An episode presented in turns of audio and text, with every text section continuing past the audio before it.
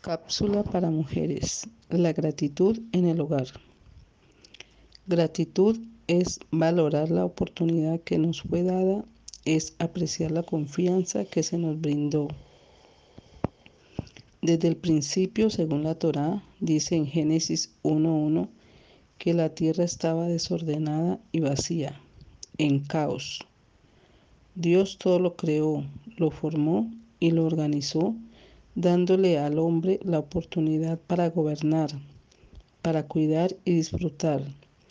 Le hizo además, le formó de su mismo ser una valiosa mujer como complemento para formar un hogar y constituir una familia.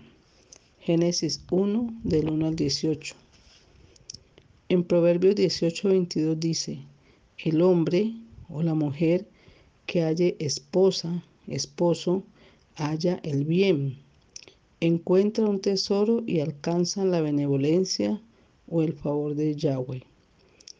Es la gratitud uno de los valores más humanos y entrañables. Es estar dispuesto a responder con la misma actitud cuando se requiere de nuestra ayuda. La gratitud nace en mi corazón a partir de recibir algún tipo de beneficio.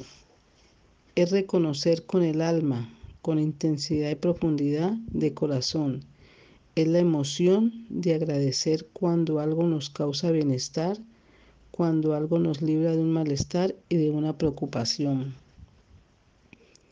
Un corazón agradecido con Dios atrae bendiciones para su misma vida y para toda su familia. ¿Cómo puedo ser grato con Dios? 1. Dedicándole un tiempo, unos minutos al día, leyendo, escuchando, escudriñando su palabra, teniendo intimidad con Él. 2. Enseñando a nuestros hijos este valor tan valioso y familiar de la gratitud.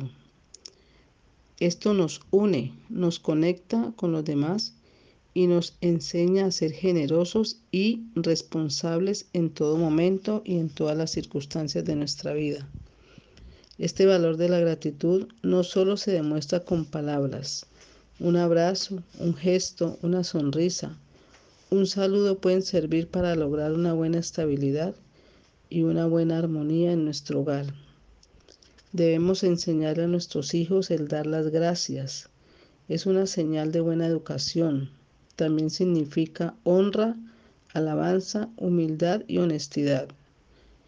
La palabra del Creador dice, instruye al niño en mi camino y aunque llegue a ser viejo, no se apartará de él. ¿Cómo puedo expresar mi gratitud a Dios? Siempre, en todo momento y en todo lugar.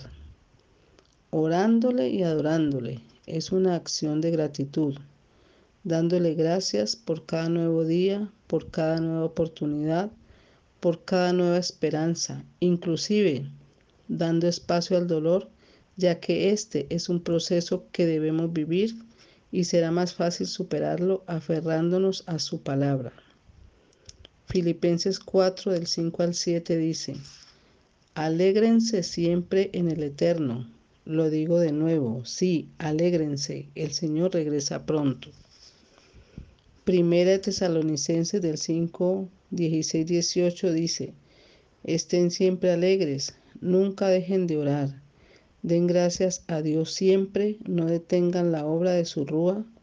Y el Salmo 28, del 1 al 9, es una palabra de poder, de fuerza y de fortaleza, en medio de nuestra angustia, de nuestra tristeza y de nuestro dolor.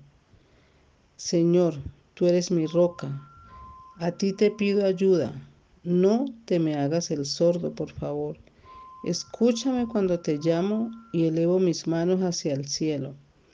Bendito seas por responder siempre mis oraciones a las súplicas que te hago. Confío en ti, Señor, porque me das fuerza y me proteges. Mi corazón está dichoso porque me ayudas y me sostienes. Tú eres mi fuerza y mi sustento. El Señor da fuerza a su pueblo porque lo ama. Dios mío, salva a tu pueblo, bendice a los tuyos, guíalos y cuídalos para siempre. La gratitud es la clave para transformar el dolor en amor. Es la llave que abre las puertas al poder de la sabiduría y de la, creatividad. Hoy debemos de pedirle al Creador con nuestro corazón doblegado delante de Él, contrito y humillado, que nos dé esa fuerza que necesitamos cada día. Sabemos que estamos en tiempos difíciles, en muchas circunstancias que quizás no las tengamos en nuestra propia familia, pero que las sentimos porque son alrededor de nuestra vida, de nuestros amigos, vecinos, familiares y parientes. Es momento de volver nuestros ojos al Creador, de reconocerle a Él como nuestra única protección en medio de tantas dificultades que tenemos actualmente, a través de las enfermedades, a través de tanto peligro que nos rodea. Nosotros sabemos que salimos de nuestra casa a hacer diligencias, a ocuparnos en cualquier vuelta que tengamos que hacer, a una cita médica, a una visita especial, bueno, cualquiera cosa que tengamos que hacer en el día a día, pero de verdad que no sabemos si volvemos a regresar a nuestro hogar. Por eso cada día, en cada momento, debemos de darle gracias al Creador porque es un privilegio, es una oportunidad que nos da cada día para seguir adelante, para luchar, para esforzarnos y ser valientes, como todas esas mujeres, como todos esos varones que han dejado en su Torah, en su palabra, en la Biblia, ese testimonio fiel de que sí se puede, que nada ni nadie nos aparte de su palabra, que nada ni nadie nos aparte de su poder, que nada ni nadie nos quite su shalom, porque esa paz que sobrepasa todo entendimiento solamente la podemos recibir de Él. Es nuestra fuerza, nuestra roca firme a la cual podemos aferrarnos sin temor a equivocarnos o a caernos. Y por el contrario, si nos caemos, tenemos la convicción de que Él nos volverá a levantar. Simplemente debemos de doblar nuestras rodillas delante del Eterno y entregarle todo lo que tenemos dentro de nuestro ser, aunque Él lo sabe, porque Él conoce todo desde nuestro interior, porque Él fue el que nos formó en el vientre de nuestra mamá, pero es necesario que nos humillemos delante de Él, que abramos nuestro corazón, que le digamos que le digamos con nuestras propias palabras lo que sentimos, porque sólo así recibiremos esa sanidad que nuestra alma, que nuestro cuerpo, que nuestro espíritu necesita. Estamos en tiempos difíciles, pero nuestra confianza no puede ni debe quitarse de nuestro Padre Celestial.